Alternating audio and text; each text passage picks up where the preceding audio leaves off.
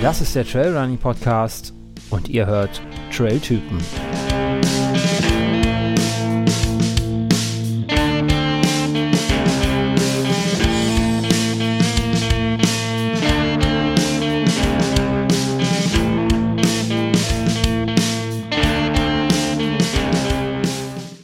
Hallo und herzlich willkommen zur Episode 120 des Trailrunning Podcast.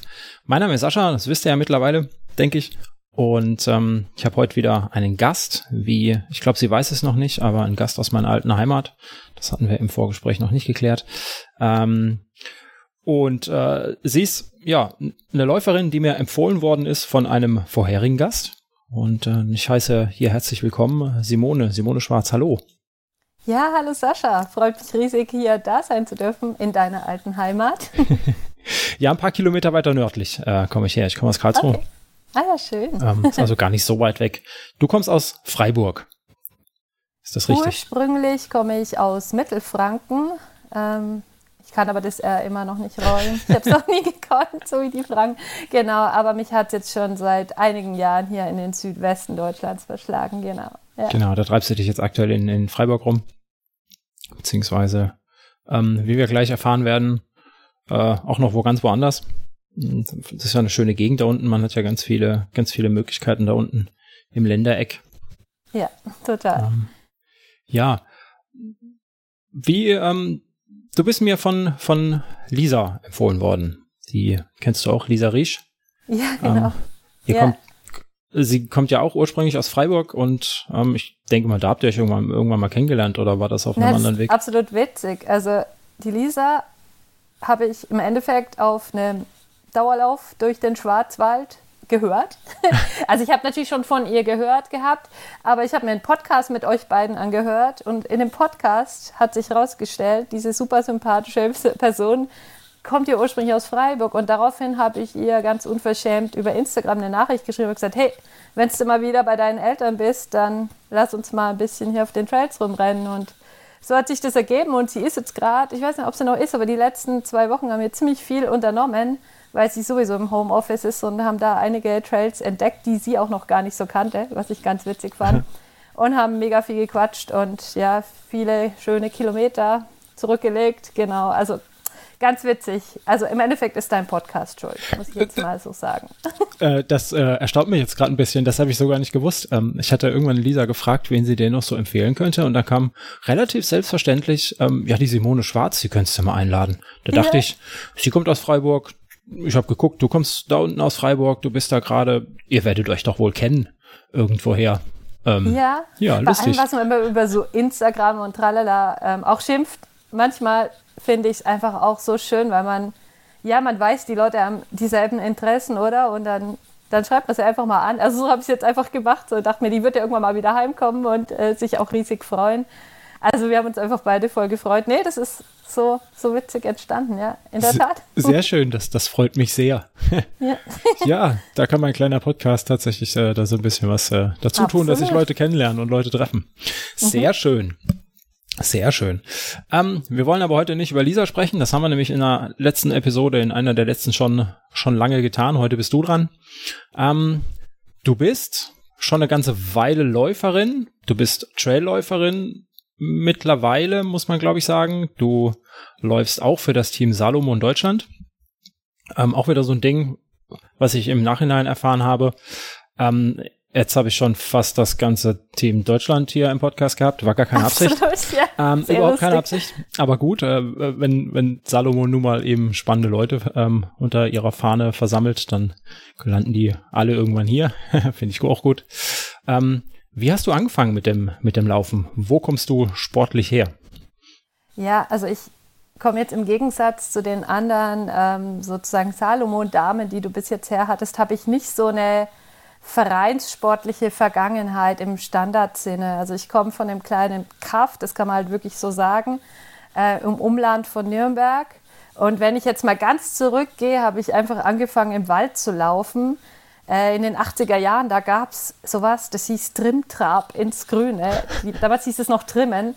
Und da hat mich, ja, da hat mich irgendwie mein Vater einfach mal in die Hand genommen. Da hat man es hat irgendeine Krankenkasse ähm, organisiert, die AOK, glaube ich. AOK, da hat man, ja. Hm. ja, da hat man irgendwie so eine Medaille gekriegt am Ende. Und das war meine erste Lauferfahrung. Und die weitere Lauferfahrung, die ich hatte, hat auch gar nichts mit Leichtathletik zu tun. Aber wenn ich zurückdenke, verkörpert für mich diese Lauferfahrung so ein bisschen das, was ich mit Laufen auch verbinde.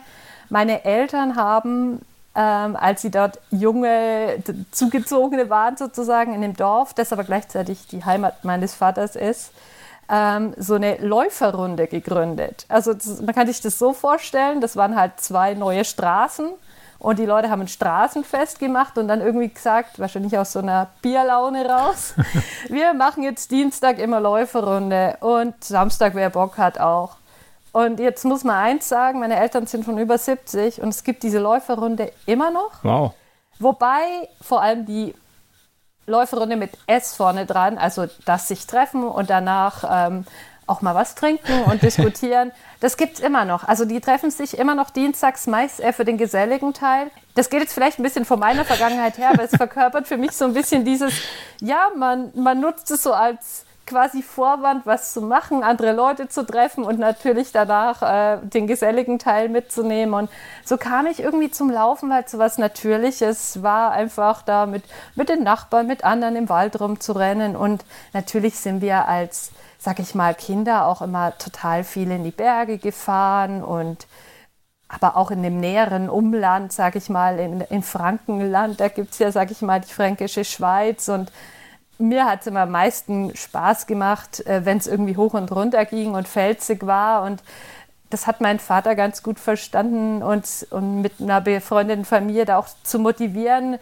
ähm, auf Wanderungen äh, dann die Kids halt immer den felsigeren Umweg nehmen lassen oder so. Also ich glaube, so dieses, ja, Spaß an Abenteuer draußen sein, das habe ich wirklich von klein auf mitbekommen, aber eben nicht so dieses, dass ich jetzt da so eine leistungssportliche Vergangenheit habe, weil ich wohnte halt dermaßen auf dem Kaff, da gab es einfach auch keinen Verein und ich hatte kein Taxi-Mama.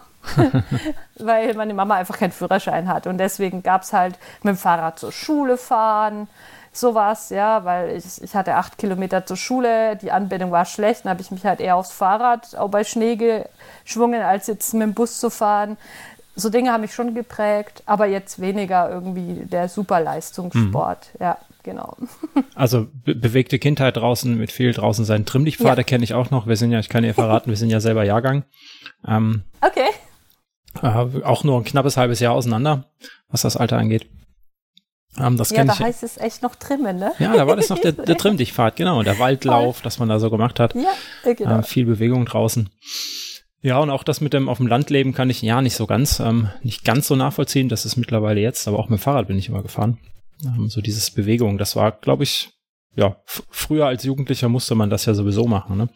Und als Kind, äh, wenn man irgendwo hin wollte. Ja, ging oft schneller mit dem Rad. Aber ich muss noch eins dazu sagen, das habe ich jetzt schon vergessen. Also mein Papa war schon immer ein sehr, sehr begeisterter Läufer. Also das hat mich schon auch inspiriert, also das Laufen an sich. Und der war auch Leichtathlet.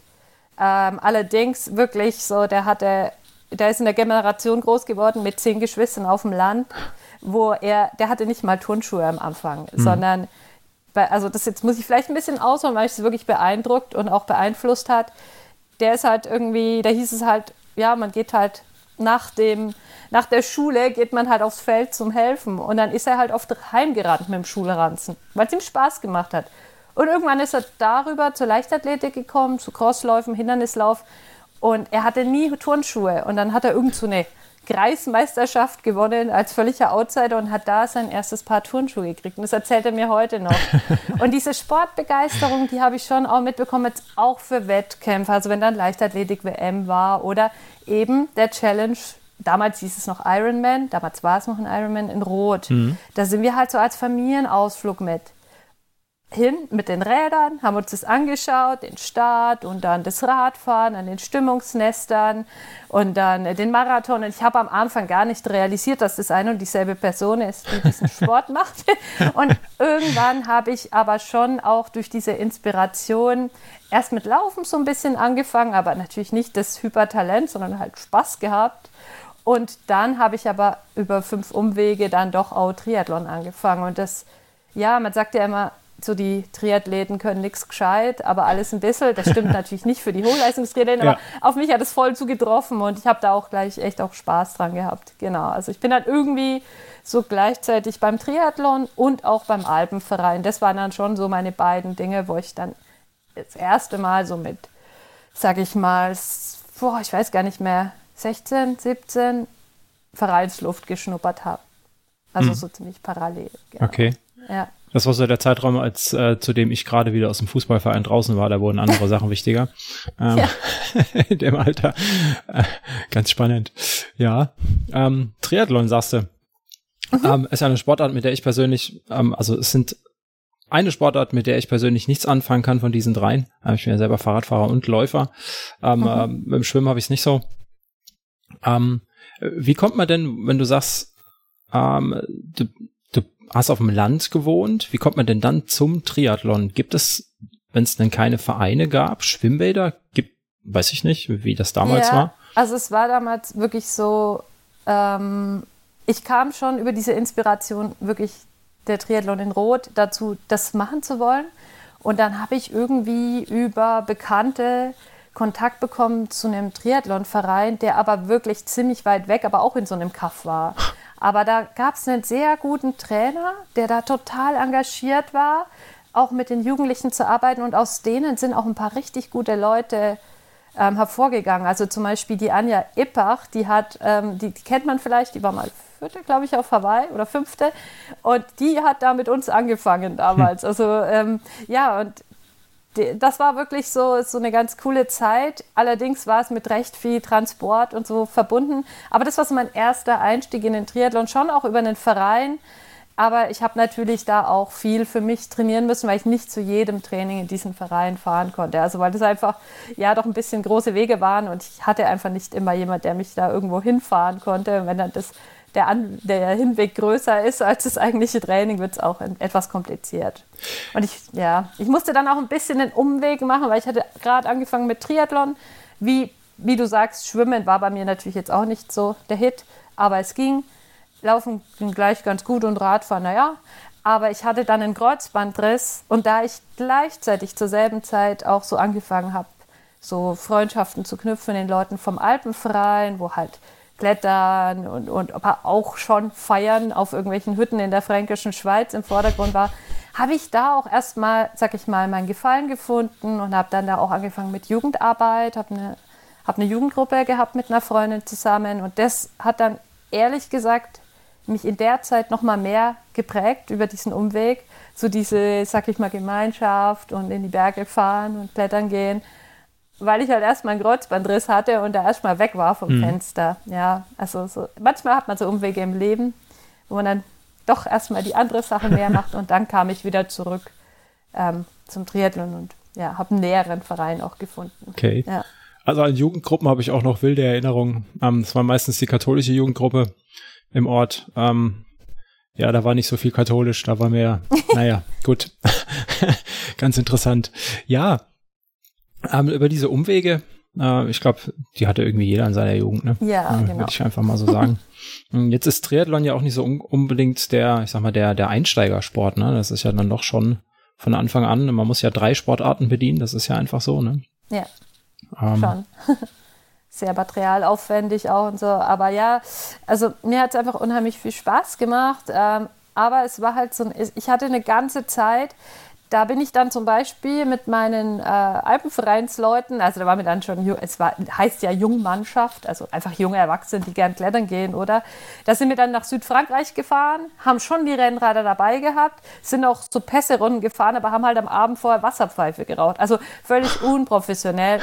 ähm, ja, und das war halt einfach, ich habe immer gern Ausdauersport gemacht, habe auch, nachdem ich im Ausland war, in Neuseeland, in Australien, nach dem Abi, so dieser Klassiker, wollte ich erstmal einen Marathon laufen, so als spontane Idee und das ist auch gleich gut gelaufen. Also ich habe das immer gemacht, aber gefühlt so nebenher. Mhm. Und so wirklich ambitioniert mit Triathlon habe ich dann erst also weitergemacht, dass ich mir ein Ziel gesetzt habe, als ich ein Auslandssemester in der Aix-en-Provence gemacht habe. Lustigerweise war Lisa da auch, ähm, habe festgestellt.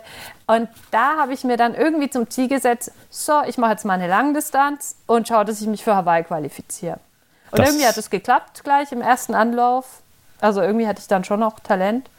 Ganz offensichtlich, hab, das ist ja schon ja. eine sportliche Leistung, bis nach Hawaii ja, zu kommen. Ne? Und hatte dann auch echt meinen Riesenspaß, da über den Sport Leute richtig kennenzulernen. Also das hat mir wirklich auch sprachlich viel, viel mehr für mein Französisch gebracht, da stundenlang äh, mit den Leuten durch die Walachei oder durchs Luberon zu radeln, als jetzt, äh, als jetzt diverse Kurse, die da an der mhm. Uni für Erasmus-Studenten angeboten wurden. Ja.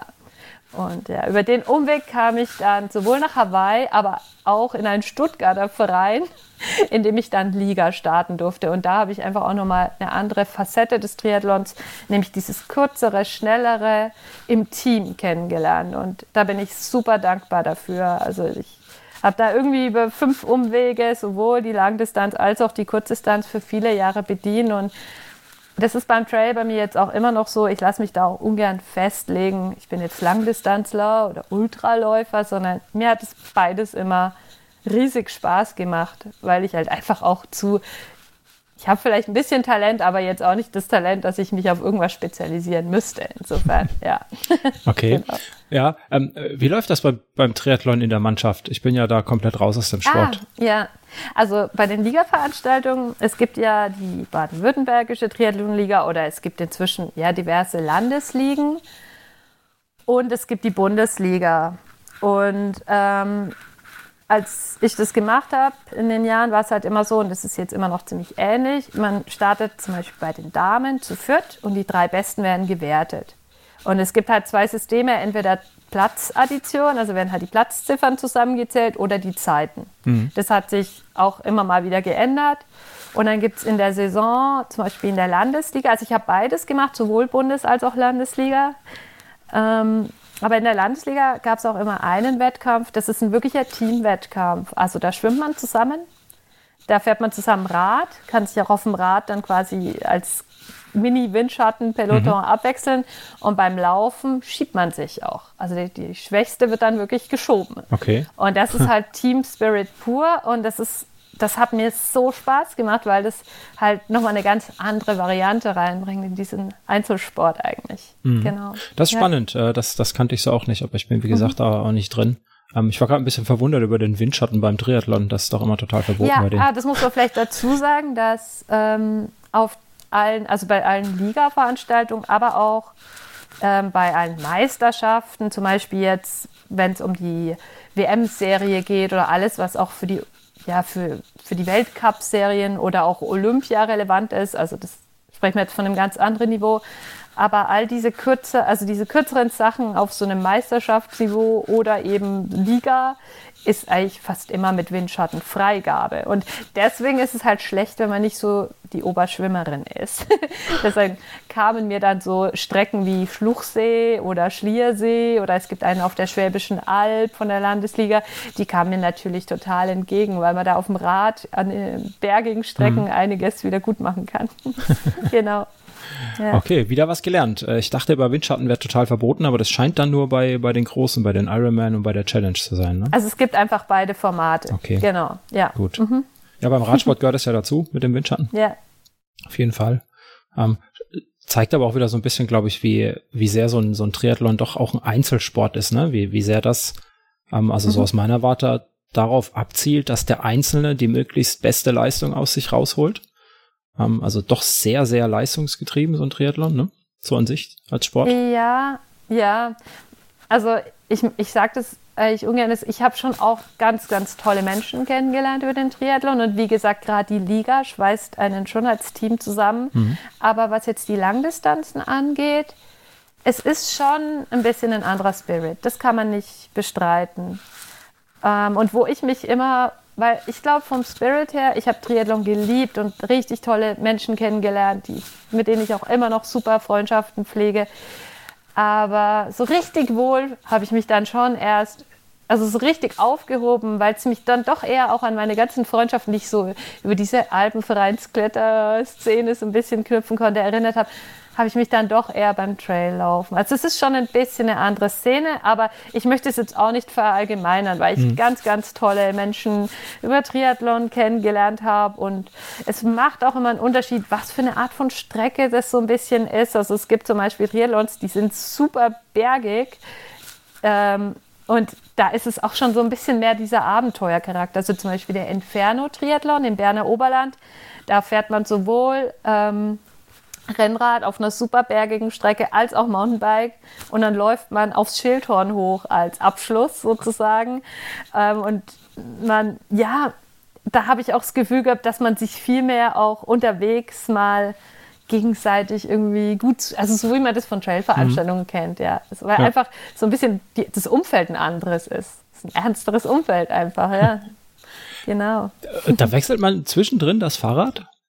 Ja, das ist natürlich ein sehr, sehr spezielles cool. Format, aber das ist eine richtig coole Strecke von A nach B. Also wer wer von euch, äh, sind ja einige Trailläufer, die auch irgendwie vielleicht doch noch Triathlon machen, wer von euch mal einen richtig abgefahrenen Triathlon machen möchte, der muss den Inferno-Triathlon machen. Also das ist einfach richtig cool, ja.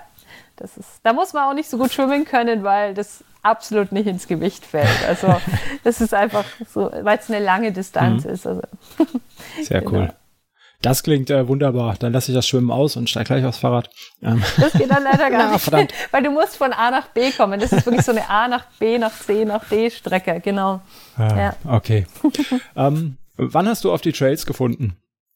Ja, ich habe echt nochmal überlegen müssen, aber 2014 war das. Lustigerweise über eine Freundin aus Südwest, äh, aus Südfrankreich, aus Fréjus, mhm. die ich aber auch wieder über meine Zeit in Aix kannte. Also auch eine Triathletin, die mit ihren Sportlehrerkumpels damals bei meinen Eltern, als die Rot gemacht haben, auf alle zusammen aufge, äh, ja, gekommen sind und da haben wir alle zusammen teilgenommen. Und da ist eine Freundschaft entstanden und die hat dann irgendwann auf die Trails gewechselt. Und dann habe ich sie irgendwann mal an Ostern besucht und wir sind da einfach im Esterell-Massiv rumgerannt und es hat mich schon so verzaubert. Und sie hat auch so eine passionierte Art zu erzählen von irgendwelchen Projekten. Und dann hat sie mir erzählt, dass sie im Herbst mit ein paar Kumpels ähm, nach Millau fährt. Das ist, da gibt es das Festival des Templiers. Das ist einer der größten Trail-Festivals mit auch einer ganz langen Geschichte ähm, in Südfrankreich. Also nördlich, ganz grob nördlich von Montpellier, ganz, ganz grob. Ähm, und das war natürlich, da war ich irgendwie gleich dabei im Kopf. Und dann, dann habe ich mich da angemeldet. Also ich musste ja gar nicht lange überlegen. Es waren zwar 70 Kilometer, ist ein bisschen lang für den ersten Trail, aber irgendwie dachte ich mir, naja, wenn ich beim Ironman so meine äh, knapp 10 Stunden unterwegs bin, das wird halt auch so ungefähr die Dauer sein. Irgendwie mhm. wird es schon gehen. Und da habe ich dann mitgemacht und es war gleich so wie die Liebe auf den ersten Blick. Also das war unglaublich schön. Also ich, ich habe wirklich gleich Feuer gefangen und ich hatte auch irgendwie, ich hatte nie gelitten in den ganzen Rennen und habe ungefähr eben so lange gebraucht, wie ich gedacht hatte und ja, also es war auch die, das ganze Außenrum da mit den ganzen Leuten zusammen auf dem Campingplatz und ja, dieses den ganzen Tag unterwegs mhm. sein mhm. und dieses Simple auch irgendwie. Du packst deinen Rucksack und das war's. Du musst kein Fahrrad putzen, du musst keine Kette ölen, du kannst keinen Platten haben. Ja. Du kannst einfach nur platt sein, aber ja, es, es war einfach herrlich und da wusste ich dann, ja, das mache ich weiter. Allerdings habe ich dann noch mal irgendwie doch zwei Saisons Liga Triathlon und so ein paar andere Triathlons drangehängt. Ich konnte mich noch nicht so ganz verabschieden und habe dann erst, ja, habe dann immer so meistens im Herbst und im Frühling Triathlons gemacht, äh, Tri äh, Entschuldigung, Trails gemacht mhm. in den Vogesen, weil das halt praktisch ist. Das ist ums Eck von mir aus gesehen. Und da gibt es so viele Veranstaltungen und ja. eben auch mal kürzere und das kann man dann mal einstreuen. Und habe dann im Sommer trotzdem meine Triathlons gemacht. Und irgendwann, 2017, habe ich irgendwie so gespürt, da habe ich den Inferno nochmal gemacht. Und das Ziel ist ja auf dem Schildhorn. Und da habe ich schon gemerkt beim Laufen, dass mir das Laufen am meisten Spaß gemacht hat und das Radfahren irgendwie nimmer so, obwohl das immer eigentlich eine ganz gute Disziplin von mir war. Und da habe ich irgendwie so, als ich da auf dem Schildhorn stand, gemerkt, irgendwie, ich glaube, das war es jetzt mit Triathlon. Und das hätte ich nie von mir gedacht, dass ich irgendwann so sage, ja, das war es jetzt. Ich glaube, ich mache jetzt nur noch Trails. Und hatte mich dann zwar doch noch mal für ein paar Triathlons angemeldet, aber bin dann im selben Sommer noch mit meiner früheren Mitbewohnerin, auch früher eine, muss man sagen, sie wirklich eine Weltklasse-Triathletin war das, ähm, mit der bin ich den Transalp gelaufen. Und mhm. das war auch so ein abgefahrenes Erlebnis, weil wir einfach eine so tolle Woche hatten. Wir haben uns blind verstanden, es hat einfach gepasst. Und dann bin ich in diese Welt auch so ein bisschen reingekommen. Das war eben 2017. Habe mich dann für ein paar schöne Rennen angemeldet, eben unter anderem den Transvulkanier im Jahr 2018. Und der lief so gut, also dass ich irgendwie mich dann für alle noch geplanten Triathlons irgendwie im Elsass im Frühsommer 2018 abgemeldet habe, gesagt habe, so, ich setze jetzt auf die Trails irgendwie, das macht mir mehr Laune und ja, und so kommt dann halt eins zum anderen. Ja. Genau. Ja. ja. Jetzt hast du schon ein paar Mal von, ähm, vom Elsass erzählt, von den Vogesen. Da, ja. Also ähm, viele werden es ja, werden es ja wissen, dass, also die haben ja da drüben in Frankreich oder auch in Belgien ähm, eine ganz andere, ganz andere Tradition, was hier so Volksläufe und Trails angeht, ne? Ähm, und gerade im Elsass, äh, wo es quasi um jeden Berg äh, irgendeinen Trail oder Ultra Trail mittlerweile gibt in den Vogesen, äh, so gefühlt. Ähm, ja, ich, ich lese davon immer nur. Ich war bis jetzt noch nicht im, im Elsass laufen, aber ähm, da gibt's ja keine Ahnung. Ich kann kein Französisch, ähm, auch wenn ich äh, rechtsreinig aufgewachsen bin. unbedingt können. Also es kommt äh. drauf an, zu welchem Lauf. Aber also oft sprechen die sehr gut Deutsch. Also ja. es kommt ein bisschen drauf an. Wenn du mitten in die Vogesen fährst und gerade auf der anderen Seite, da wird natürlich eher Französisch ja. gesprochen, aber ja. muss man nicht unbedingt können. Ja, ja mir ging es darum, dass ich äh, die, die Wettkampfnamen nicht unbedingt aussprechen kann. Ähm, ja, du läufst ja sogar für ähm, einen französischen Verein, ne? Genau. Mhm. Hab ich jetzt ja. gesehen. Wie kam es dazu? Einfach zu deiner Liebe zu Frankreich, zu den Vogesen? Nee, also das, ja, auch. Das kam so, dass ich eben viele Wettkämpfe dort gemacht habe und es gibt da so eine Rennserie, die heißt Trophée des Vosges. Und die besteht aus ganz unterschiedlichen Rennen. Man muss auch wirklich mischen aus ganz kurzen Distanzen und auch längeren Distanzen. Und die habe ich dann immer so mitgenommen, weil mhm. ich das einfach cool fand, so ein bisschen verschiedene Rennen zu sehen. Und, und das sind aber auch die kurzen Distanzen richtig toll. So mit richtig toller Organisation und Stimmungsnest und allem, ja. Und da bin ich schon oft recht weit vorne gelandet oder habe auch viele Rennen gewonnen und habe aber zugleich auch immer so nach den Rennen, das muss man echt sagen, das ist so was ganz Besonderes an den Vogesen, dass die Rennen oft sehr gesellig enden mit oft auch einem lokalen Essen und einem frisch gezapften Bier. Na gut, mhm. das muss man sich überlegen, ob man es trinkt oder nicht, aber dass man dann zusammensitzt. Und da saßen oft die also ich habe mich mit allen total schnell gut verstanden. Gut, da hilft die Sprache dann schon. Aber die Ruffacher waren irgendwie immer recht witzig. Also ich bin oft dann irgendwie am Tusch von den Ruffachern gelandet. Und, und ja, und dann saßen wir da halt noch ewig. Und der Eric Millet, das ist der Organisator auch vom Trail du Petit Ballon, den werden einige deutsche Hörer ja. kennen.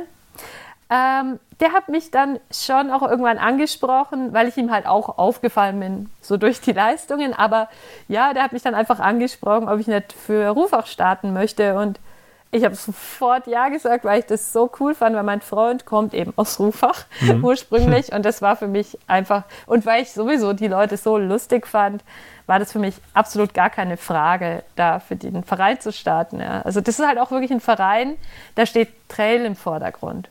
Also die laufen auch Straßenläufe, klar, aber es ist schon ein Schwerpunkt Trail und das finde ich halt total schön. Hm. Ja, das äh, wird mir auch gut gefallen. Auf jeden Fall, ja. Ähm, schön, schön, schön. Für einen französischen Verein ähm, in den, in den Vogesen rumlaufen. Das ist, äh, ist doch schon mal was. Heimspiel, ja. Heim, Heimspiel, genau. Ja. Ähm, ja, aber du hast gerade eben schon erwähnt, du hast ähm, auch mal so das ein oder andere Rennen, Rennen ähm, gewonnen. Ähm, jetzt geht's ja hier bei den Trail-Typen nicht, nicht um, um Zahlen, Daten, Fakten. Das hatten wir ja schon im Vorgespräch auch schon mal, schon mal geklärt. Ähm, aber mir ist auch noch einer aufgefallen, ähm, der, ja, du bist äh, letztes Jahr zum Beispiel in den Pitts Alpine, äh, bist du mhm. gelaufen, mhm. die lange Distanz, ähm, bist dann auch gleich ja. als erste Frau durchs Ziel gelaufen. Ähm, einer ist mir aufgefallen, der Munster Trail, das war 2018, das kenne ich, äh, da war ich mal auf dem Truppenübungsplatz ähm, in Munster. Daher ist mir der Name gleich äh, irgendwie ins Auge gesprungen. Ja, da bist du auch auf dem ersten Platz gelaufen. Ähm, also, wenn man sich so mal deine, deine Statistiken anguckt, ähm, bist du tatsächlich durch, durch Leistung aufgefallen und irgendwann dann scheinbar auch ähm, dem großen französischen Sportartikelhersteller. Ähm, wie kam es denn dazu? Das war eigentlich auch eine ganz witzige Geschichte, weil ich, ich habe erzählt vorhin, dass ich dann Transvulkanier so abgefahren cool fand, dass ich sagte, ich mache jetzt Trail. Und dann saß ich so, da war ich bei meinen Eltern zu Besuch und habe so gesagt, ich könnte auch mal in Deutschland was laufen. So. ich könnte auch mal in Deutschland den Trail laufen. Ich laufe immer sonst wo, ich laufe jetzt mal in Deutschland. Und dann ist mir der Zugspitz ins Auge gefallen. Und dann haben mein, meine Eltern, die kennen die Gegend super gut. Und dann mein Vater gleich so, oh cool, dann sehen wir deinen Sport auch mal. Man muss sagen, eben, die sind halt so Fans. Die haben da auch mal, die sind zwar keine so Fußballfan-Eltern, aber sie haben halt Bock auf die Stimmung und wollten halt auch mal diesen Sport sehen, weil mhm. Triathlon kannten sie jetzt. Und dann haben wir uns das so angeschaut, die Karte. Und dann habe ich gefunden, ja, okay, also klar, ich könnte den 80er machen oder den 60er. Aber eigentlich ist auch so logistisch doch das Einfachste. Ich renne einmal um das Massiv und dann ist das eine Runde. Und irgendwie, ach ja, das wird schon passen von der Länge her. Bei mir ging es so gut beim Transvulkanier. Also wirklich, ich hatte so ein High den ganzen Lauf. Irgendwie, ich fühlte mich da so fit. Auch noch am Ende, dass ich mir dachte, ja, irgendwie, das wird schon passen mit den 100 Kilometern. Mache ich halt ein bisschen langsamer. Und ja, dann habe ich mich da angemeldet und bin da mitgelaufen. Und da waren auch richtige Raketen am Start. Also die Christine Berglund und die Caroline Chavreau und die Magda Laschak. Also mir war klar, ich laufe da jetzt halt mit, aber ich werde da natürlich, also keinen Blumentopf zu gewinnen, ja. Aber ich wollte auch einfach gut und, und mit einem Lächeln ins Ziel kommen. Und dann kam ich ins Ziel und war Vierte. Ging mir auch gut also klar hatte ich natürlich, ich kann jetzt nicht sagen, es war sehr einfach, 100 Kilometer zu laufen, aber mir ging es erstaunlich gut. Und, aber das Sahnehäubchen war dann einfach, dass ich herausgefunden habe, dass das zu der Salomon Academy ähm, zählte als Selektionsrennen. Aha. Im Jahr 2018 gab es nämlich die Salomon Ultra Academy und die Salom, Salomon Youth Academy. Und da gab es diverse Rennen zum, auch in den USA zum Beispiel eins, dann in Österreich, in der Schweiz, in Frankreich das Maxi Race zum Beispiel. Also so ein paar Rennen, die da einfach mit reinzählten. Und lustigerweise war der Zut gerade eben diese Langdistanz eins der Rennen. Und ich dachte mir dann, okay, ich bin Vierte, aber ich war halt die Erste, die keinen Sponsorenvertrag hatte. Und ich bin halt eh schon da eine Weile lang hatte ich irgendwie mal Salomon-Schuhe und auch den Ruck, die Rucksäcke, also diese ganz leichten Rucksäcke, mhm. für mich entdeckt und fand die wirklich gut. Also habe da schon für mich auch einen Unterschied gespürt. Gerade im Elsass, in den Vogesen hat man oft so matschige Strecken. Also gerade wenn es regnet, aber auch so ist der Boden eher weich. Und da habe ich diese Sand Soft Ground einfach als genau meinen Schuh empfunden. Ja? Also das gibt es halt manchmal, ne? dass man so einen mhm, Schuh ja, ja. entdeckt und denkt, ja, Warum das bin ich eigentlich vorher mit diesen anderen Dingern rumgerutscht?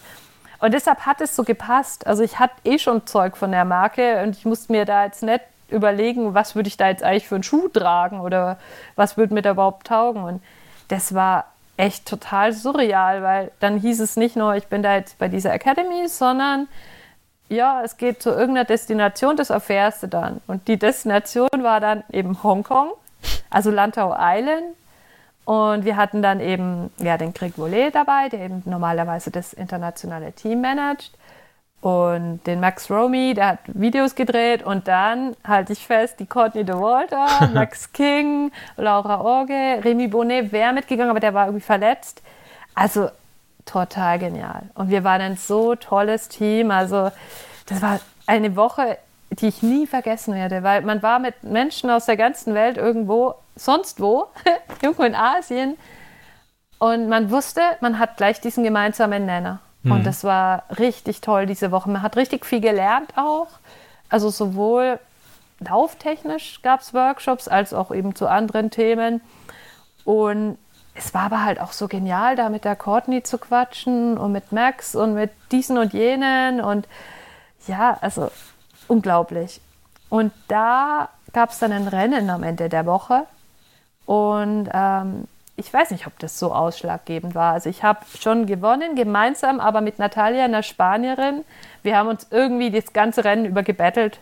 Und am Ende haben wir gesagt, komm, wir laufen jetzt zusammen ins Ziel. Also ist vielleicht ein bisschen, also aus dem Kontext gerissen kommt es ein bisschen weicheimäßig zusammen ins Ziel zu laufen. Ich fand das, also wir haben beide so gespürt, dass das jetzt genau ja. passt. Und das war halt einfach auch voll schön. Und ja, und irgendwie habe ich dann, es hat dann echt ein bisschen noch gedauert, aber irgendwann habe ich dann einen Anruf von Philipp bekommen. Ja, also ja, wenn du magst, kannst du ins Team kommen. Und das war halt dann schon, ja, irgendwie wie so ein Traum, der weiterging. Ja, ja kann ich mir gut vorstellen. Die Leute aus dem Team Deutschland und eben auch Österreich kennenlernen. Ja, lauter Gleichgesinnte. Also war schon echt. Hm. Manchmal gibt es halt so Dinge, die laufen einfach so eins nach dem anderen, ja, ohne dass man es groß geplant hat eigentlich.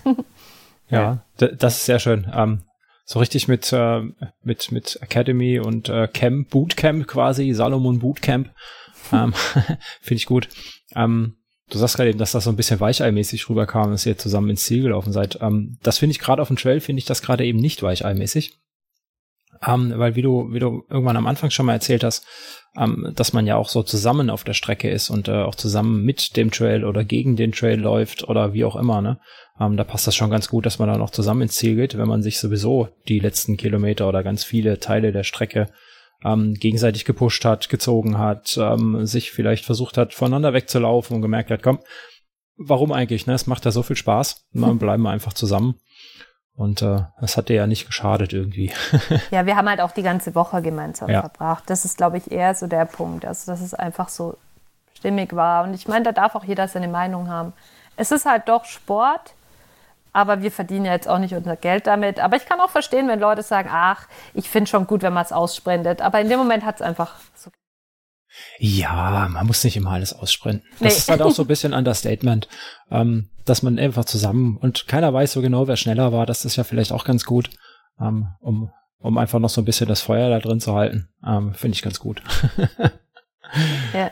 Schön, schön. Dann, ähm, ja, dann hast du es quasi geschafft, ähm, bei, bei Salomon zu laufen. Das ist immer gut, wenn man jemanden findet, ähm, dessen Schuhe man sowieso gerne läuft. Ähm, Absolut. Ja. und, und dann dahin kommt.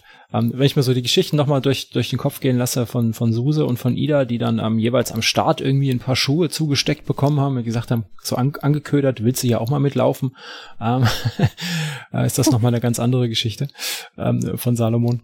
Ähm, Wobei die, die auch zufrieden sind. Ja, natürlich, die sind auch zufrieden. Ähm, also zumindest das, was sie mir erzählt haben. Auf jeden Fall. Ähm, ja, da sieht man wieder, dass ähm, Salomon da tatsächlich ganz, ganz viel für macht. Ne? Ähm, ich lob schon wieder, lob schon wieder fremde Hersteller, ähm, aber ist ja egal. Ähm, ist einfach eine Größe hier in dieser, in dieser Trail-Szene oder in der, in der Laufszene auf jeden Fall. Ähm, da kann man dann schon mal Glück haben. Ja, ich denke jetzt andere Marken ziehen da schon auch gut nach und ich denke, also ich würde jetzt da auch nicht so markengebunden dafür. Also ich glaube, was wichtig ist, ist einfach so der Spirit und der ist einfach da in so einem Team. Also ob man jetzt für Team A oder B oder C läuft. Ja.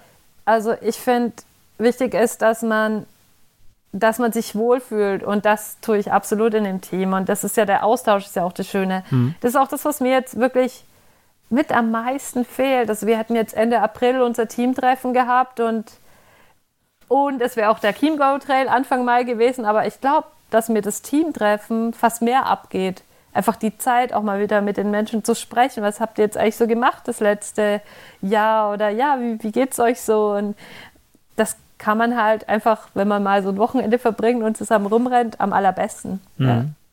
Ja. ja. Wie oft trefft ihr euch normalerweise in normalen Zeiten? ja, also es gibt immer ein Teamtreffen ähm, und dann sieht man sich halt auf den Rennen. Genau. Mhm. Ja, genau. Also kommt halt drauf an, was man so macht an Rennen. Hm. Ihr bekommt das aber nicht irgendwie vorgegebenen Rennkalender, den ihr abstimmen solltet oder müsst oder so, sondern ihr entscheidet das schon selber, wo ihr lauft. Ja, genau. Also es gibt jetzt einige, die, die eher auf diese Golden Trail National Series gehen mhm. und ich wollte jetzt doch noch mal mehr auf längere Distanzen gehen, obwohl ich, wie gesagt, ich liebe auch die kurzen Distanzen. Ich bin halt da jetzt nicht die super talentierteste, aber ich mache diese kürzeren Rennen halt einfach mehr auch gern lokal. Und die sind auch oft trotzdem ganz schön anspruchsvoll und man darf das nicht unterschätzen. In den Vogesen, hey, da gibt es auch echt ganz schön fitte Mädels. Mhm. Also, wow. die auch echt, also wenn die am Start sind, weiß ich, da renne ich nur hinterher, weil, also pff, die Sarah Bieu zum Beispiel, das ist einfach eine, die war achte bei der WM. Also um das nur mal so, ja. die ist einfach richtig schnell, ja, und auch mit diesem Gelände muss man auch erstmal klarkommen. Aber für mich ist halt immer so die kürzeren Sachen, deshalb laufe ich jetzt keine Golden Trail National Series, obwohl ich das super cool finde als Format. Ich habe halt das Gefühl, ich fahre schon zehnmal länger mit dem Auto hin und her, als dass das Rennen eigentlich dauert. Und das ist eine blöde Logik, aber wenn ich halt im Normalfall zumindest so tolle Rennen in, im Rahmen der Trophäe de Vosges vor der Nase habe, dann mache ich halt ganz gern auch die, die Klassiker wie Zut oder Eiger, also im deutschsprachigen mhm. Raum, der aber halt für mich viel weiter weg ist. Ja, genau. Ist eher so, so, das ist eher so meine Überlegung dahinter. Genau. Ja. Aber was zu deiner Frage zurück, genau, also es gibt schon gewisse Dinge, die angeregt werden oder wo es schön wäre, wenn wir starten. Und wo es auch einfach cool ist zu starten, zum Beispiel beim ZUT-Wochenende. Das ist halt einfach auch wie ein Familientreffen. Aber was ich toll finde, wir haben da schon auch ziemlich Freiheit, unsere Projekte und unsere Ideen auch einfach zu verwirklichen. Und ich finde, das passt dann auch so. Also es passt einfach besser zu dem Sport, mhm. da relativ viel Freiheiten zu haben. Ja, zum Glück ähm, noch ist der Sport ja nicht so, also nicht so wirklich reglementiert. Ne? Mhm. Ähm, so dieses Traillaufen, das kommt ja jetzt immer mehr so dieses Kommerzialisieren ähm, von, von Rennen. Ähm, da bin ich mal gespannt, wo das hinführen wird. Ähm, jetzt kommst du ja aus einem ziemlich, ziemlich kommerzlastigen Sport, so dem, dem Triathlon. Absolut, ja. Ähm, da, da gibt's ja also, also schon allein, was man an Material kaufen muss, um überhaupt ähm, an den Start gehen zu können, ist ja schon äh, ziemlich krass. Und äh, was dann ganz viele dafür auch noch bereit sind zu zahlen ähm, für, für ihr Fahrrad, das weißt du besser als ich. Ähm. Ja, ja, ja, ja, auf jeden Fall. Aber gut, ich muss ehrlich gestehen, ich glaube, ich war immer peinlich schlecht. Äh, nicht ausgerüstet, aber ja, also, oh Gott, mit was für Material ich manchmal. Das ist auch das, eine Freundin hat mal gesagt, None, es ist schon gut, dass du jetzt auf den Trail bist und einfach nur deine Schuhe und deinen Rucksack parat haben musst, weil, also, wie manchmal dein Rad beieinander ist. Ich bin einfach kein Held in Radpflege oder irgendwelche Optimierung, was das angeht. Und ja, das habe ich halt schon auch manchmal gemerkt. Also ich habe mal ein Ligarennen auf der, das ist jetzt echt so eine Story, aber ich habe mal ein Ligarennen auf der Schwäbischen Alb in Schönberg gewonnen, obwohl oder weil, ich weiß es immer noch nicht so ganz, meine Schaltung total verstellt war und ich konnte einfach nur so einen Gang treten beim Radfahren der eigentlich viel zu schwer war. Und ich, äh, ich habe den halt irgendwie getreten und war dann in dieser Gruppe, also in der vorderen Gruppe durch Glück, weil es halt bergig war. Und irgendwann waren die weg. Und dann irgendwann kamen die nicht mehr. Dann habe ich dieses Ligarennen gewonnen und dann hat hinterher jemand mein Rad gesehen und gesagt, sag mal, wie schaut denn überhaupt dein Rad aus? Total dreckig und Schaltung verstellt. und ich habe nur gedacht, ja, leider, das ist, ähm, also wie gesagt, man kann es so und so handhaben, aber ich muss auch gestehen, ich hatte fast nicht fast nie ein neues Rad. Also ich habe immer meine Räder Secondhand gekauft. Äh, gute Räder, auf jeden Fall. Aber in Freiburg gibt es halt auch einige Leute, also zumindest mein Rennrad habe ich von einer Rennradfahrerin abgekauft, mein Mountainbike von dem damaligen so einem Mountainbike-Team. Und mhm. also ja, ich hatte eigentlich nur ein, glaube ich, wirklich neues Rad. Und auch sogar Neoprenanzüge habe ich teilweise aus zweiter oder dritter Hand irgendwie übernommen. Also man kann es so und so handhaben. Ähm, ich finde, es ist ein wunderschöner Sport. Ich möchte ihn überhaupt nicht schlecht reden, aber es ist, die Hemmschwelle ist manchmal ein bisschen zu hoch und das ist ein bisschen schade. Aber wenn, ja, je nachdem, wie man sich organisieren kann, man muss nicht alles neu haben und äh, man muss auch kein Wattmesser haben. Also es ist super, wenn man ein Wattmesser hat, aber man kann auch ohne Wattmesser Fahrrad fahren und ohne mhm. Zwift und ohne was weiß ich was. Also ja, manchmal wird einem da zu viel vorgegaukelt, was man vermeintlich braucht. Das wollte ich nur sagen. genau. Ja, ähm, du hast ja ein gutes Beispiel mit deinem Vater, der ohne, ähm, ohne Turnschuhe ja, quasi angefangen hat zu laufen. Ein bisschen extrem aus. Ja. Genau, das extreme Beispiel, genau, das äh, der Gegenpol dazu, äh, zu diesem ja. hochgezüchteten Triathlonsport. Ähm, heißt aber einfach nur, äh, dass es im Prinzip ja eigentlich äh, ja auf den, den, den Sportler an sich ankommt und gar, mhm. nicht auf das Material, sagen wir es mal so. Klar, im letzten Prozent dann irgendwann schon. Ähm, ja, das wobei ich, ich habe aufgehört mit Triathlon so wirklich 2017 und da hat sich in den letzten Jahren nochmal so viel getan. also das muss man schon auch sagen.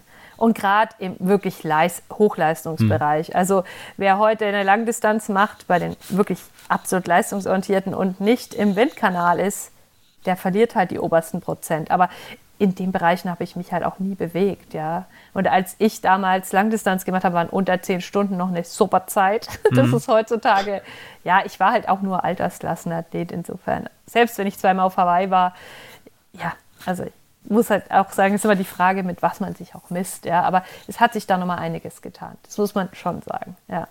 So ein bisschen wie die Formel 1, ja. ja, auf genau. Auf jeden Fall. genau. Ja, auf ihren Rennboliden. Sind aber ein paar schöne Fahrräder, muss man ganz einfach sagen. Ähm, ich wäre aber da, glaube ich, auch ein bisschen zu geizig für, für diese äh, Hochleistungsfahrräder. Und da käme ich, äh, ich persönlich käme mir auch ein bisschen doof vor. Ähm, aber egal. Wurscht, anderes Thema. Ähm, ich fahre ja auch gerne Fahrrad. Von daher passt das eigentlich auch ganz gut. Ja, ähm, Du hast vorhin erzählt, ähm, die Vogesen sind so ein bisschen, bisschen anders. Man hört ja mal wieder, dass die äh, sehr viel wilder sind als, als das, was man sonst so ähm, in Deutschland unter die, unter die Füße bekommt. Ähm, jetzt kenne ich persönlich ja nur die andere Seite der Vogesen, also den Schwarzwald. Ähm, ja. ähm, äh, wie ist da der Unterschied zu? Gibt's Gute Frage. Ähm, ich finde schon oft, dass es sehr ähnlich ist vom Gelände her. Es gibt aber doch durch, also zum einen, was jetzt, wenn man mal wirklich nicht die Topografie nimmt, sondern die Veranstaltung, es gibt halt einfach ohne Corona, wohlgemerkt, mindestens einen, eher zwei, also zwischen Ende Januar und Ende November gibt es jedes Wochenende ein bis zwei Rennen in den Vogesen. So kann man es mhm. ganz kurz sagen. Das ist das eine. Aber was die Natur angeht, ja, in der Tat, es gibt wirklich schon sehr wilde Gegenden und auch ziemlich technische Trails. Das denkt man vielleicht gar nicht so, aber mh, hm, wer vielleicht den Trail de Marquer kennt, das ist auch ein bisschen so in dem Talschluss, wo der Münstertrail ist in der Gegend. Da gibt es richtig, ja, schon auch technische, technische Trails, wo man auch wirklich über Stock und Stein und sonst wie und auch einiges an Höhenmetern zurücklegen kann. Ähm, und man muss auch noch sagen, es ist halt wirklich auch immer noch ein Unterschied, wenn man dann einmal über den Vogesen Hauptkamm drüber fährt und quasi im französischen Teil ist, also quasi Lorraine, Vosges, das ist auch nochmal ganz anders. Also es ist dann nochmal oft einfacher, so von, wie soll man sagen, das sind ganz andere Arten von Ortschaften, da, das ist viel verlassener noch, ähm, ganz andere Architektur. Also ich finde es super interessant, wie sich das entlang einmal Nord-Süd, aber eben vor allem auch Ost-West ähm, verändert. Und wenn man eben da so eine Serie macht, und also ich kann es nur allen raten, die im Südwesten wohnen, wenn es wieder so stattfindet, da mal wirklich ganz unterschiedliche Rennen auch mitzumachen, weil man da wirklich in so einem kleinen Mini-Mittelgebirge ähm, auch unterschiedlichste, ja, unterschiedlichste Szenerien zu sehen bekommt. Ja, mhm. das ist echt so. Ja, ich, ich finde schon den Unterschied immer, immer spannend, wenn man ähm, äh, über den Rhein ins Elsass fährt, ähm, wie sich auf einen Schlag ähm, quasi alles ändert. Ähm, die Ortschaften, wie du schon gesagt hast, ähm, sehen komplett anders aus, wie das, was wir auf, auf der deutschen Seite haben. Mhm. Ähm, schon allein die komischen Ampeln, die auf, äh, auf Augenhöhe für Fußgänger sind, ähm, zum Teil. Und also das ist echt krass. Also meine Tante wohnt auch drüben im Elsass und mhm. deswegen sehe ich das ähm, relativ häufig. Ähm, das ist echt schon spannend. Und ja, da merkt man so ein bisschen, äh, wie, wie zentralistisch doch Frankreich ist, ne? Mit Paris. Und je weiter du von Paris wegkommst, desto mehr ist es, weiß ich nicht, ländlicher, ja, würde ich jetzt einfach Elsass mal sagen. hat ja so eine ganz spezielle Identität und eine ja. ganz spezielle Geschichte auch. Ne? Für die Elsässer gibt es ja La France de l'Intérieur, also das Innerfrankreich. Mhm. ähm, aber ich finde, das ist auch was, wo man sagen kann, wenn man ein bisschen geschichtsinteressiert ist, gibt es so ein paar Trails, die man gemacht haben muss. Ähm, wo man das wirklich, also es gibt zum Beispiel einen Trail, der heißt Trail du Viermont. Da startet man in einer Weinkellerei, hm. ähm, läuft über die, diese Schützengräben vom Ersten Weltkrieg mhm. hoch zum Hartmannswiler Kopf, also Vierre-Armand, Viermont heißt er jetzt, ähm, und läuft da wirklich hoch und runter über diese Schützengräben. Äh, und das hat mich, als ich das das erste Mal gemacht habe, das war, glaube ich, auch, war das nicht sogar 18? Nee, das war 2017, aber egal. Also war halt keine 100 Jahre nach dem Krieg. Das hat mich so berührt. Das war wirklich, ich war da richtig berührt. Also als ich da durchgelaufen bin, weil ich mir gedacht habe, boah, mhm. da saßen die den ganzen Winter und mussten sich quasi hassen, irgendwelche jungen Burschen. Ja. Und ich renne da jetzt rum und äh, keine Ahnung, renne durch diese Tunnel. Hinterm Tunnel wartet ein Laufkumpel auf mich für den Fotografen und macht äh, wie so eine Verbrüderungsszene. Das war so witzig. Also so dieses, und dann läufst du wieder runter durch, durch die Weinberge runter und im Ziel kriegst du, wenn du möchtest, ein Glas mit Wein nach deiner Wahl. Und jeder war dann gleich natürlich sehr lustig. Und es war so diese, diese Mischung aus eigentlich total bitter ernst, Zeitreise in die Geschichte, mhm. keine Ahnung, mich berührt sowas dann halt einfach auch immer echt. Und dann mit seinen Leuten irgendwie da in die, das ist immer auch eher am Nachmittag, es geht dann immer gegen Abend und äh, dann steht man da und trinkt sein Weinchen und ist schon leicht angetrunken und jeder unterhält sich nett. Also dies, das ist eine ganz schräge Mischung. Mhm. Und das hat mich so berührt, als ich das das erste Mal gemacht habe, aber auch die weiteren Male.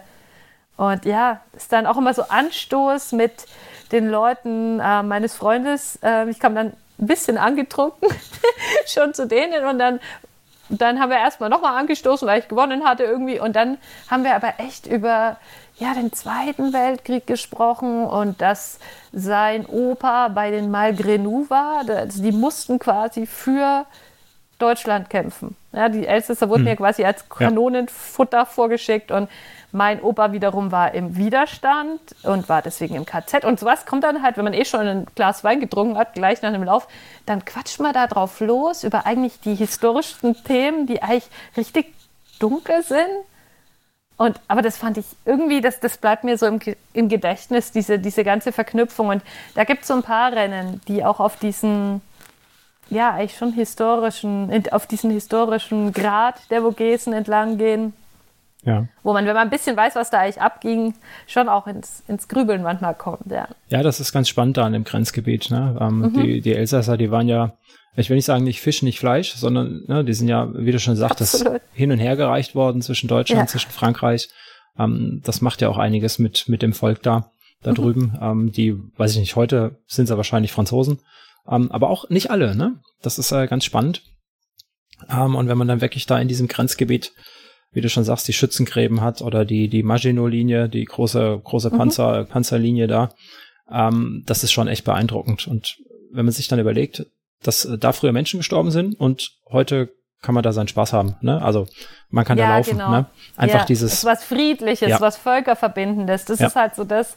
Also eben, für mich ist halt das Laufen auch egal, wo ich jetzt bin. Aber ich meine, das ist halt die bequeme Geschichte, mal am Wochenende zur Fam quasi Familie in Spee sozusagen ins Elsass zu fahren und ja, und einfach was zu leben, was mich so verbindet, auf so eine einfache Art. Und deshalb meine ich, man muss nicht unbedingt Französisch sprechen, ähm, um dort zu starten, weil es ist ja der Sport, der dich verbindet. Mhm.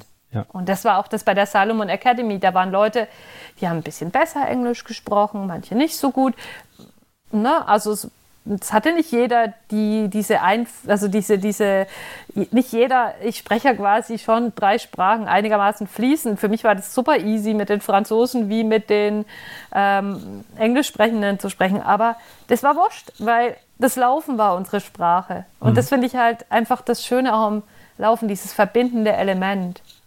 Ja. Also das spürt man da halt schon auch stark äh, bei solchen Veranstaltungen einfach, ja. Hm. Ja, dann hat dann auch äh, irgendwie Bildung und Herkunft dann wenig, wenig zu bedeuten in dem Moment, ne? wie du schon sagst, das, äh, mhm. du sprichst drei Sprachen berufsbedingt, ähm, quasi fließend. Ähm, das ist natürlich relativ einfach, aber gerade gerade das Laufen, dadurch, dass das ähm, eine sehr niedrige Einstiegsschwelle äh, ähm, hat, ähm, kann sich das, ja, ich will nicht sagen jeder leisten, aber ähm, ist das einfach ein Sport, den kann man alleine machen, da brauchst du keinen Verein. Ähm, du brauchst keine große Ausrüstung. Du brauchst nicht viel Training, außer dass du es tust. Ne? Also ich sag mal Technik. Ja, man läuft einfach, man läuft einfach los, zieht sich irgendwelche Schuhe an und läuft los.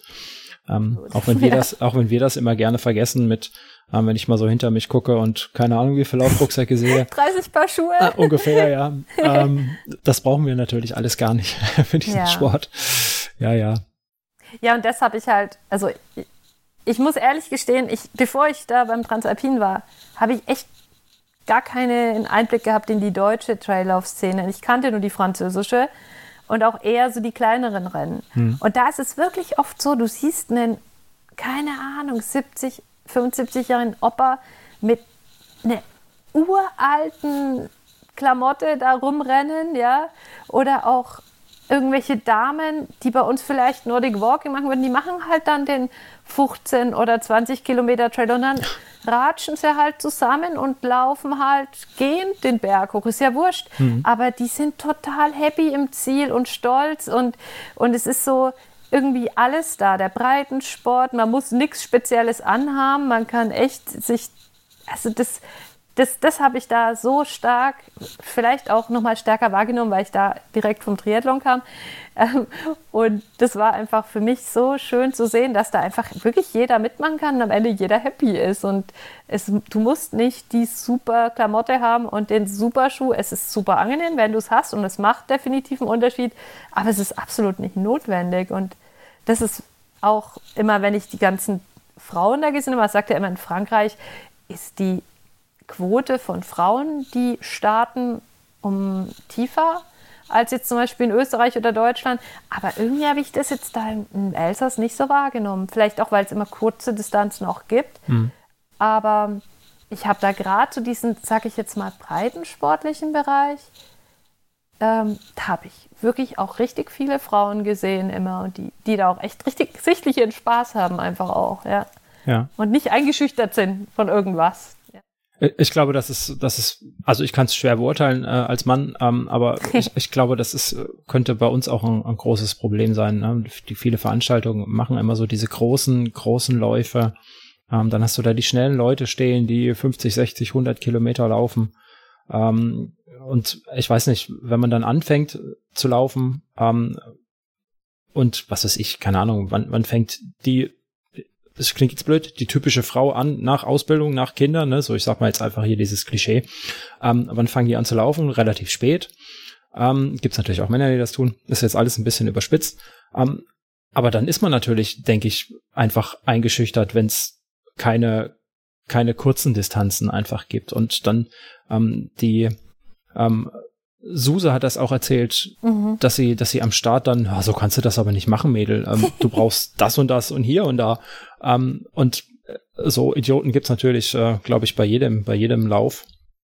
Ähm, noch dazu haben wir, glaube ich, in Deutschland auch das Problem, dass es immer weniger Volksläufe gibt. Ne? Dass diese, diese kleinen Läufe, wenn du sagst, in, in Vogesen hast du zwei Läufe pro Woche im Prinzip, das ganze mhm. Jahr über, die ganze Saison über. Und das kannst du hier ja suchen gehen. Ne? Hier machen die Läufe ja zu äh, nach und nach. Irgendwie habe ich so das Gefühl, ich weiß nicht, wie viel, es gibt mit Sicherheit ganz viele Volksläufe auch hier an der Mosel, wo ich jetzt wohne, aber ähm, ja. Aber eben auf den Trails auch kurze Distanzen, das ja. finde ich halt einfach was Charmantes, weil ähm, ich muss ehrlich sagen, ich, ich kann die, die Faszination für Ultra Trail auch total nachvollziehen. Wie gesagt, ich habe ja auch richtig schöne Veranstaltungen jetzt bereits schon machen dürfen, die einen echt träumen lassen. Aber ich finde es einfach auch also ein 20 Kilometer Trail kann genauso knackig sein, wenn ich den Vollgas laufe. Oder er kann genauso mir ein Gefühl von Befried äh, ja, von, sag ich mal, ich bin jetzt zufrieden mit dem, was ich gemacht habe, wenn ich das einfach als Herausforderung sehe, wenn für mich 20 Kilometer einfach lang sind. Mhm. Ja, also ich finde immer ein bisschen schade, wenn das so gewertet wird. Aber ich kann, also eben gerade durch so Veranstaltungen wie diese Trails for Germany oder auch andere Dinge, oder auch diese Veranstaltungen wie die Kurzform vom Transalpine Run, wo man zwei Tage läuft und kürzere Distanzen vielleicht auch bei den, ja, bei diesen ähm, Vortrails. Da kann ich mir schon auch vorstellen, dass das einfach so eine niedrigere Hemmschwelle einfach existiert. Ja. Allerdings, ja, in den Bergen braucht man halt auch mehr Ausrüstung. Ich will jetzt die Ausrüstung nicht so zum ja, sag ich mal, zur Riesenhemmschwelle deklarieren. Aber das ist halt auch nochmal was, was ich sagen muss, bei so in Anführungszeichen Volksläufen oder diesen kleinen Läufen, da braucht man halt auch fast nichts. Ja. Wo, hm. Das muss man halt auch sagen. Das kann halt auch nochmal einfach eine Hemmschwelle sein, ungeachtet der Distanz, ja, dass ja. man plötzlich tausend Dinge braucht. ja, man muss auch ganz ehrlich sagen, ähm, 20 Kilometer ist auch schon echt weit ähm, für, für den Hobbysportler, für den Breitensportler. Mhm. Ähm, das darf man als Ultraläufer und als Langdistanz-Triathlet nicht vergessen, ähm, ver vergessen wir gerne, glaube ich. Ähm, dass so ein, so ein Marathon muss immer gehen irgendwie, aber das ist halt echt eine Distanz, die, ähm, die, die läuft halt kaum einer, auch wenn es in unserer Bubble natürlich jeder tut irgendwie. Ähm, jeder und jedes Wochenende habe ich manchmal so das Gefühl. Nee, aber ich muss sagen, das hat auch voll seine Berechtigung als Wettkampf. Wie ja, gesagt, ja, also jetzt auch als ambitionierter Athlet. Also es gibt einen so einen Wettkampf im Norden ähm, des Elsasses, die bei in Niederbronn. Das sind nur 10 oder 11 Kilometer. Und das Ding, das läuft man halt, wenn man da vorne mitlaufen will, schon echt auf Anschlag. Und das ist so anspruchsvoll, weil man halt einfach sich voll einschenkt. Und ich finde das auch cool, weil es trotzdem ein Trail. Also ich finde einfach, ja, man muss sich da jetzt auch nicht einer Sparte zuschreiben. Ja? Mhm. Und das, auch wenn man jetzt Einsteiger ist, ich würde jede Frau, wenn wir jetzt bei den Frauen sind, ermutigen, sich auch an längeren Strecken zu probieren, wenn sie Bock hat, weil wir sind dafür definitiv gebaut. Ja, auch längere Sachen zu machen. Aber kein Mensch sagt einem, dass ein Trail erst ab 50 Kilometer losgeht. Es ist einfach so. Also 15 Kilometer sind absolut genauso lohnend. Ja, das ist so. Auf jeden ja. Fall, ja. Ja. Und du sagst gerade, ihr seid gebaut ähm, für, für die Langdistanzen. Je länger es wird, desto mehr müssen wir Männer in Anführungsstrichen ja dann auch irgendwann mal bluten. Ne? Ähm, das sieht man ja immer bei den ganz langen Distanzen, dass, dass die Lücke immer kleiner wird und ganz, ganz oft jetzt in letzter Zeit dann auch ähm, Frauen tatsächlich auf den ersten, also gesamtersten Platz laufen, was ich sehr, sehr spannend finde. Ähm, ja, absolut. Wenn du dir das, das Backyard-Format, weiß nicht, ob du das so ein bisschen mitverfolgt hast. Ein bisschen, ja. Ein mhm. bisschen. Dieser kleine Hype letztes Jahr und dieses Jahr ähm, Finde ich super spannend, äh, wie da, wie da Menschen an ihre Grenzen gehen und ähm, ganz oft starke männliche Läufer einfach ins Hintertreffen geraten. Ähm, weil ja. da so eine kleine stoische äh, Frau, die einfach nicht aufgeben möchte, ähm, Runde um Runde dreht und äh, alle alt aussehen lässt. Ähm, das finde ich, finde mhm. ich super spannend. Ähm, ja, was vielleicht auch einfach so ein bisschen ermutigend sein kann. Klar, man muss nicht gleich im Backyard laufen, ähm, aber laufen kann jeder, ne? Das sollte man sich nicht äh, entmutigen lassen. Ja. Grundsätzlich. Und ja, dumme Sprüche bekommt man immer irgendwie, aber. Das habe ich jetzt aber gar nicht nee? so arg erlebt bislang. Ich, äh, beim Laufen nicht, nee, muss ich sagen. Also im Triathlon habe ich in der Tat mal richtig lustige Dümmen. Also es war in Frankfurt beim Ironman. Das kommt zu dem gleich, was Suse erzählt hat. Da ähm, Oh je, da bin ich halt mit meinem Rahmenhöhe 48 Fahrrad äh, einfach gefahren und ähm, habe aber irgendwie, weil ich bei meiner allerersten Langdistanz einen Platten hatte, immer Schiss gehabt, ich habe einen Platten. Und dann bin ich immer natürlich regelkonform vorbeigefahren an meinem Vordermann und habe dann gefragt, kannst du mal schauen, ob ich einen Platten habe? äh, ich habe echt das Gefühl, ich habe einen Platten. Und dann so, nee. Und dann habe ich Gas gegeben. Und dann irgendwann kam jemand an mich rangefangen und gesagt, ey, das macht man nicht. Das ist voll assi. das ist voll frustrierend. Und übrigens, du hast noch eine zweite Runde zu fahren. Das sind 180 Kilometer. Und das habe ich mir echt, das fand ich lustig. Ich fand es in dem Moment einfach amüsant. Aber mir war überhaupt nicht klar, dass diese Geste als degradierend interpretiert werden kann. Ich hatte halt wirklich Schiss, dass ich ja. einen Platten habe. So auf die Art, ich bin so langsam, guck mal bitte, ich müsste einen Platten haben und dann fährst du ihm weg, oder wie? Ich ja, also, mhm. aber ich hatte da, das war wirklich, ich hatte wirklich Angst. Also es war überhaupt gar kein Hintergedanke, aber der musste mir dann sagen, hey Mädel, übrigens du hast zwei Runden weil Das wusste ich natürlich, aber ja, das, war, das ist so ein bisschen dieses so. Aber ich habe das noch nie beim Laufen erlebt, muss ich ehrlich sagen. Nee, also da habe ich einfach eher so dieses Solidarische mhm. erlebt und dass man auch wirklich sagt, hey Mädel, häng dich dran oder hey, pass auf, äh, voll gut, du überholst mich jetzt, du hast dir einfach die Kraft besser eingeteilt, jetzt gerade bei den langen Sachen. Also eher so ein aufmunterndes und auch bestätigendes und dass man sich da jetzt nicht gekränkt fühlt in irgendwas. Also ich habe da immer nur ganz tolle Erlebnisse, auch beim Pitztal. Ich, mh, mm, ich bin da mit einem ähm, super netten Läufer aus der Würzburger Gegend die ganze Nacht durchgelaufen, die ganze Zeit gequatscht, also weil es ist ja eine niedrige Intensität. Mhm. Und er hat mir auch echt ein bisschen aus der Patsche geholfen, weil ich mich ein bisschen verschätzt hatte mit meiner Stirnlampenbatterie und die Zeit, die verflog so und gerade diese, wie man immer so sagt, diese, diese Morgenstunden zwischen 1 und 4 Uhr, da, also da bringt es ja unheimlich viel, wenn man jemanden hat, ja. mit dem man laufen kann. Ja. Und dann, als der Tag anbrach. Irgendwann sagte er, du lauf zu. Und das war jemand, der, also den hätte ich 100 pro schneller eingeschätzt.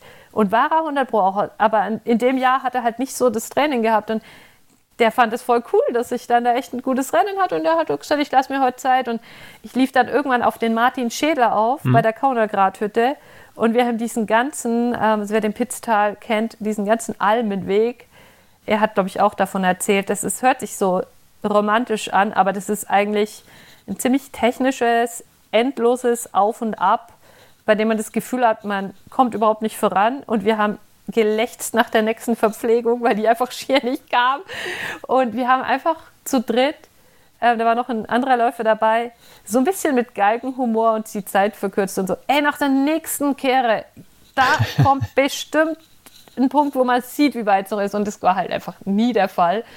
Aber auch da, ne, der Martin ist jemand, der wird bei jedem Laufbahntrail Meilen vor mir sein und fand ich einfach voll nett, dass wir da so lang zusammengelaufen sind. Mhm. Ja, es war einfach richtig cool. Also er ist dann auch, der ist in 90er gelaufen, der ist dann auch im Tal nochmal, hat er nochmal Gas gegeben, aber ja, das war einfach cool. Da gibt es kein, also die dürfte jetzt eigentlich nicht bei mir in der Nähe sein oder, da, also gar nicht, sondern es war einfach, ja, wir haben uns einfach unterwegs getroffen, so, hm. genau. Wobei man ja sagen muss, ne, wenn ich mir sage, du dürftest nicht bei mir in der Nähe sein, dann äh, kann man ja sich an, an zwei Fingern abzählen, wer, ähm, wer dann den Fehler gemacht hat. Ähm, nämlich du nicht, weil du warst nämlich einfach nur dann schneller in dem nee, Moment. Quatsch. Also nee, ja, ja. Nein, sowas habe ich nie erlebt. Ja. Also absolut mhm. nicht. Nee. ja, ist äh, schon eine, wie du schon sagtest, eine nette Szene auf dem Trail. Absolut. Ähm, auf jeden Fall. Alle sehr entspannt. Alle in Anführungsstrichen. Gibt ja immer wieder welche, aber so unterm Strich. Alle sehr, sehr entspannt. Ja. Mh, hm.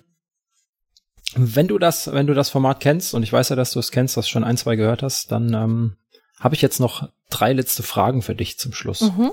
ähm, Fange ich mal einfach mal an mit der ersten. Ähm, wie motivierst du dich beim Laufen, wenn es denn mal schwer wird unterwegs? Hast du da irgend so einen Geheimtipp? Ähm, ich versuche so ein bisschen mich reinzuhören und wirklich auf, den, auf so Sachen wie meine Form zu achten. Also auf, auf den Abdruck, auf, ja, auf die Atmung, auf die Technik. Also wenn es jetzt rein wirklich darum geht, dass man schnell bleibt in dem Rennen. Mhm. Wenn es jetzt darum geht, dass ich eigentlich heute gar nicht so Bock habe, länger zu laufen, aber eigentlich weiß, sobald ich unterwegs bin, geht es besser, dann trinke ich einen guten Kaffee, überlege mir eine richtig schöne Runde, die mich auch motiviert und lege mir einen guten Podcast auf. und dann die Kombi, die ist einfach super. Und meistens, ich weiß nicht, ich habe eigentlich wenig Motivationsprobleme, muss ich ehrlich jetzt einfach sagen. Und ich kann mich einfach für alle Arten von Sessions auch immer gut motivieren. Und meistens ist es so, man muss einfach nur losgehen und dann passt. Also, mhm. ja. Und manchmal muss man sich halt auch ein bisschen austricksen. Das stimmt schon. genau. Hast du, hast du ein Lieblingswetter, bei dem du läufst? Ah ja, absolut. Wärme. Also ich, ich mag zwar auch den Winter und ich mag auch den Schnee. Das muss ich echt sagen. Das ist zauberhaft, aber zum Beispiel jetzt habe ich einfach keinen Bock mehr auf Schnee. Und ich mag es, auch wenn es richtig heiß ist. Da habe ich auch echt gar kein Problem damit. Und also zum Beispiel auch beim Transvulkanier, da hat es ja manche richtig zerbraten. Das war genau mein Ding. Hm. Da oben auf diesem, ja, auf diesem Grat, das war genau mein Ding. Ja, absolut schon. Da kann ich auch viel besser mit umgehen als mit Kälte, also so vom Organismus her. Mhm, okay. Ja, wird Zeit, dass es jetzt aufhört. Bei uns hat es heute auch nochmal geschneit. Ja. Braucht kein ja. Mensch. Aber es ist April. Ja, Was haben wir absolut, anderes erwartet? Absolut. Aber da jetzt auch zu diesem Motivationsding, ich muss auch ehrlich gestehen, ich bin manchmal auch echt schon ein Weichei, wenn es schlechtes Wetter ist und fahre da zum Beispiel nicht Rad oder so. Und ich habe mir auch letztes Jahr im Winter habe ich mir wirklich ein Laufband geleistet, oh. was sich jetzt mhm. total abgefahren anhört. Aber einfach, ich mag die Bewegung des Laufens. Also es gibt ja Leute, die sind Laufbandhasser und die haben auch ihre Gründe, aber ich liebe die Bewegung des Laufens einfach so sehr, dass das eine super Investition war. Und zum Beispiel heute, ich hatte so keine Lust mehr auf Kälte und aber so Lust auf Laufen.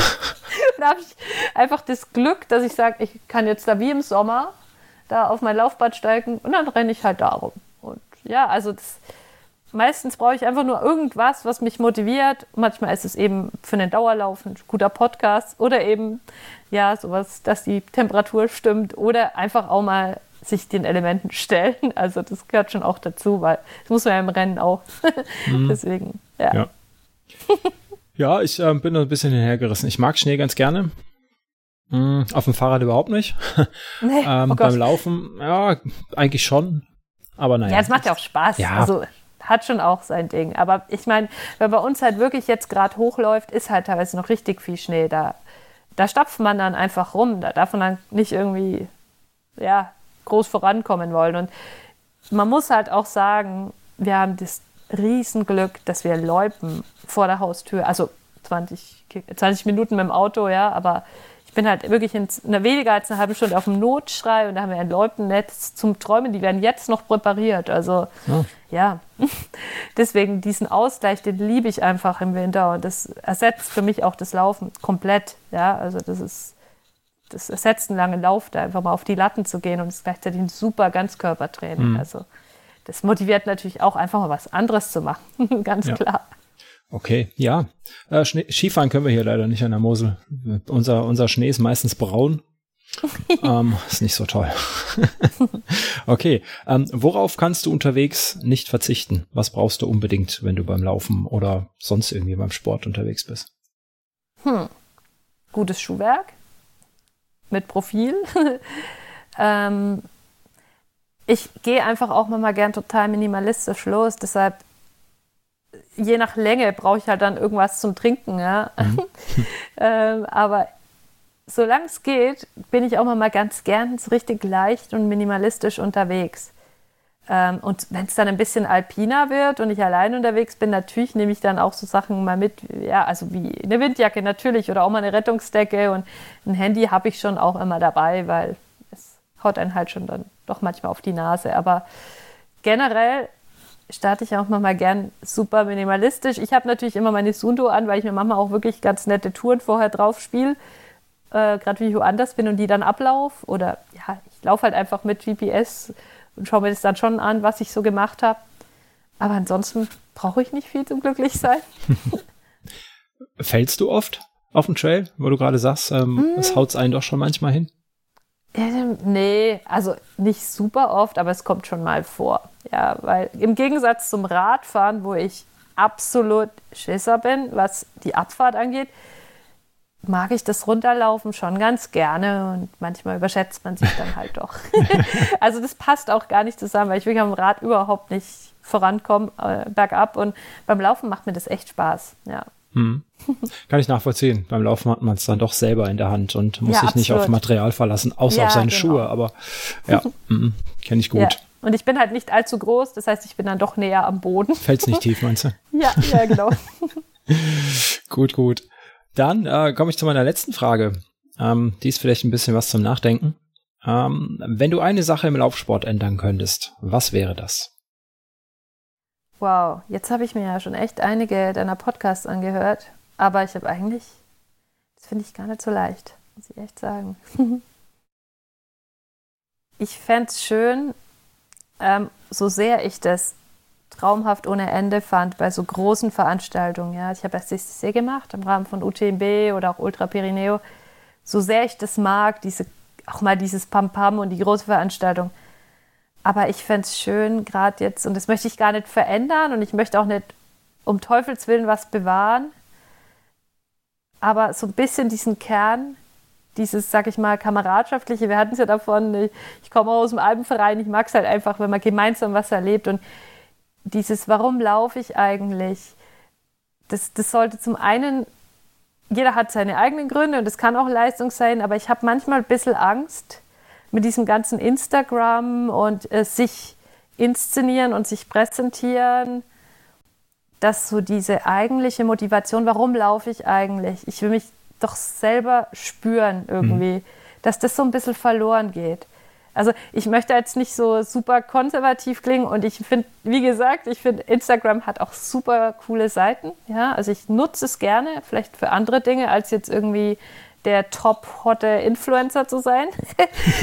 ähm, aber manchmal würde ich mir wünschen, dass man es auch selber, ja, aber ich sehe das halt auch bei anderen schafft, sich von diesem, wie schaue ich jetzt dabei aus, wie ich was mache und was kann ich da jetzt für eine Aufnahme draus machen und wie kann ich mich jetzt inszenieren und präsentieren und was mache ich jetzt da für eine Pace und was mache ich für einen Platz, wenn man so auch immer, immer wieder so Inseln findet, wo man einfach läuft und wirklich darauf achtet, ja, was, was ist um mich rum, wie riecht es jetzt gerade, was sind so für Farben gerade aktuell, das sprießt überall, ja, also dass sie dieses Erleben und die, das Erlebte teilen und das einfach, ja, in dem Moment sein, dass das nicht vergessen wird, ja, das ist mir super wichtig, also es, ich kann das nicht ändern, aber ich hoffe halt, dass das nicht verloren geht, ja. Hm.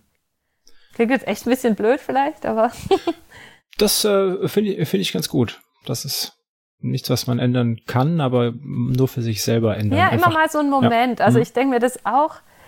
Ähm, manchmal ist man einfach nicht wirklich präsent, weil man schon ans nächste denkt oder an versucht sich, also weil man ne, einen ne Wettkampf, also das letzte, letzte Jahr hat uns halt auch gezeigt, Wettkämpfe sind super cool. Sie sind auch eine Motivation. Ein Ziel zu haben ist auch motivierend. Aber das, warum ich laufe, das kommt von mir innen raus. Ich laufe einfach gern. Ich, ich bin einfach gern draußen. Ich spüre den Matsch. Ich, ich sehe gern, dass jetzt die Bäume grün werden. Ich rieche den Bärlauch. Ja.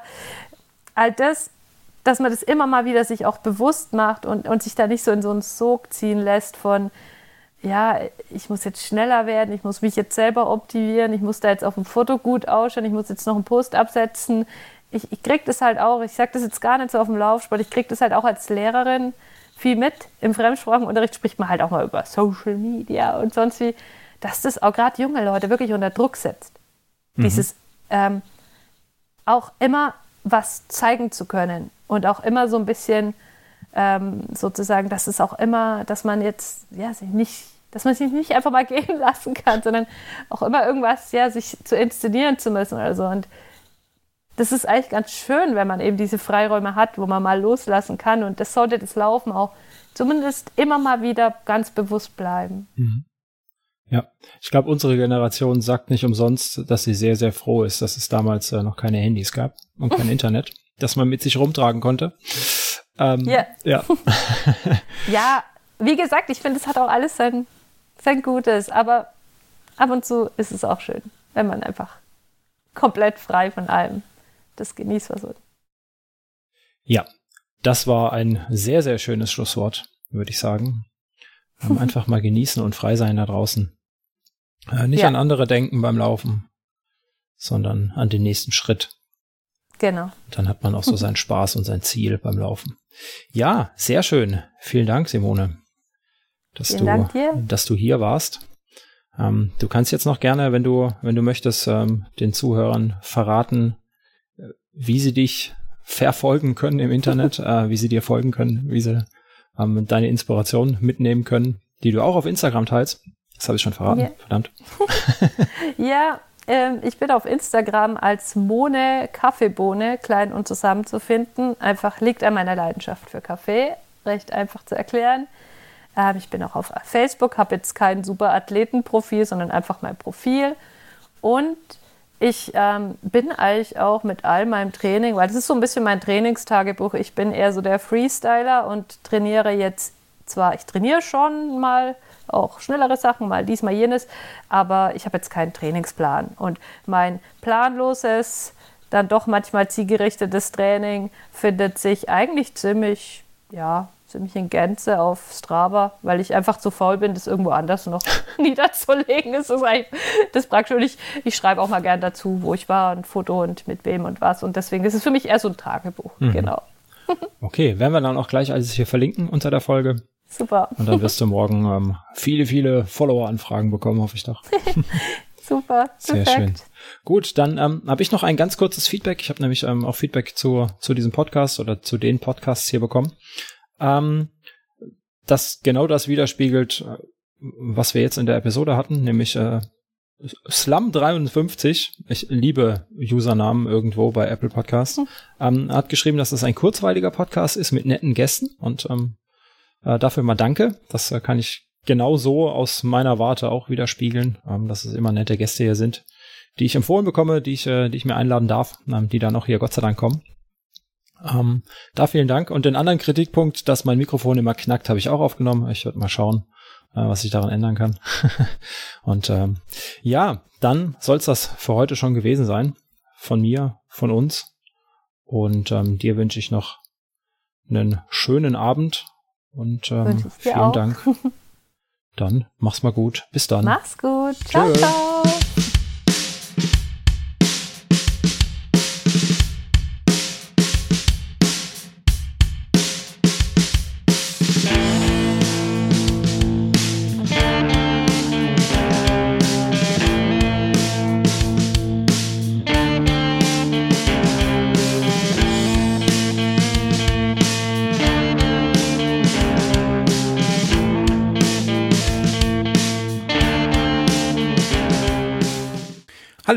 Bin's nochmal, Sascha. Wie du weißt, ist der Trailrunning Podcast kostenfrei und er wird's auch immer bleiben, versprochen. Damit mir das gelingt, kannst du mich, wie einige andere auch schon, bei der Produktion unterstützen. Dafür schon mal ein dickes Dankeschön an euch da draußen. Das geht ganz einfach, zum Beispiel durch einen Dauerauftrag, per Steady oder per PayPal. Wie genau du mich unterstützen kannst, findest du unter trailrunnerstock.de slash supporter. Wenn du Fragen oder Anregungen zum Podcast oder auch gerne zum Blog hast, dann schick mir einfach eine E-Mail an info@trailrunnerstock.de. Und wenn du einfach nur ein bisschen mein Ego streicheln möchtest, dann bewerte doch den Podcast auf iTunes oder irgendeiner anderen Plattform, die dir diese Möglichkeit bietet. Vielen Dank. Tschüss.